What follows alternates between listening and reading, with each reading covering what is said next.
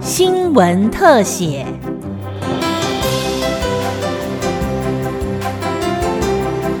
听众朋友您好，欢迎收听今天的新闻特写节目，我是吕云宗。国内新兴毒品泛滥，俗称“超级摇头丸”的 PMMA，前年底以咖啡包粉末袭击全台，短短三个月夺走了三十四条人命。高检署去年初还特别紧急召开记者会，提出警讯。高检署检察官吴广利表示，去年一整年因为新兴毒品死亡人数共一百四十三人，其中超级摇头丸就夺走九十三人，高居第一。全年哈，我们统计共计有死亡的件数有一百四十三件。那其中因为施用新兴毒品 PMA，也就是我们说的呃超级摇摇头丸的部分哈，是占最多数的哈，一共有九十三件，占了六十五趴的一个比例。那这些的死亡的平均年龄是在二十八点三岁。那呃，分布的年龄层是在二十一到三十五岁的年轻人哈，占据多数哈。这样子一个情形，实在令我们很忧心啊。还好，还好的是说，从去年九月起哈，PNA 的一个死亡件数已经大幅下降了哈。今年到现在为止哈，死亡件数只剩下一件了，但我们还是会随时关注哈，也不敢掉以轻心。高检署发布最新毒情报告，去年各缉毒机关共查获了八千一百五十五公斤各类毒品，其中以三级毒品喵喵先驱原料的四级毒品最多，而喵喵又是新型毒品咖啡包占比最多的毒品。刑事局侦三大队副大队长王耀辉表示，毒品咖啡包查获数量不断攀升，所含种类相当复杂，又以各种包装掩饰，危险性相当高。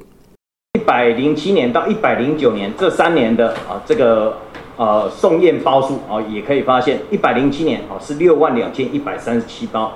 到一百零九年已经成长到二十五万三千六百五十二包啊，那这个啊这个数量啊是增加了三倍。那么在案件数的部分，也从一百零七年的九百八十五件一路啊成长到一百零九年的这个一千九百八十二件，验出两种以上毒品的哦有超过八成，验出三种以上的哦将近一半。最多种类的哦，也有发现到有十七种哦，这些毒品啊，可以说哦，这掉头哦自己都不知道哦，把什么毒品啊加到这个咖啡包里面啊，所以危险性是相当的高。高检署分析发现，目前毒品来源是以中国输入的新型毒品以及先驱原料为最大宗，不法集团从境外输入四级毒品，在国内制成三级毒品已然成为趋势。不过，虽然毒情依然严峻，但初犯人数大幅下降，也显见政府推出了新时代反毒策略已见成效。国内初犯各级毒品使用人数哈有连年下降的一个趋势。我们看到，在一百零九年哈。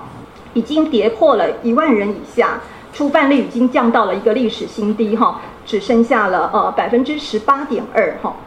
可见一百零六年行政院通过的新时代的一个反毒策略方案之后，各项的一个弃毒计划以及行动纲领，在克弃毒系统的大力推动以及全面查缉之下，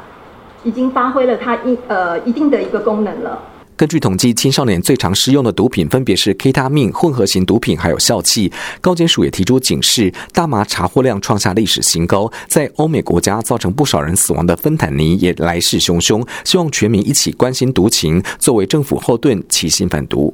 而我们从国际的一个情资中得知，哈，新兴毒品芬坦尼，哈，它来势汹汹。此一毒品现在在欧美地区已经滥用。并且造成致死的一个案件暴增，哈，它同样具有药性强、成本低的一个特性。在国内，它是不是会成为下一个流通的一个新兴毒品？我们也会持续在观察中。至于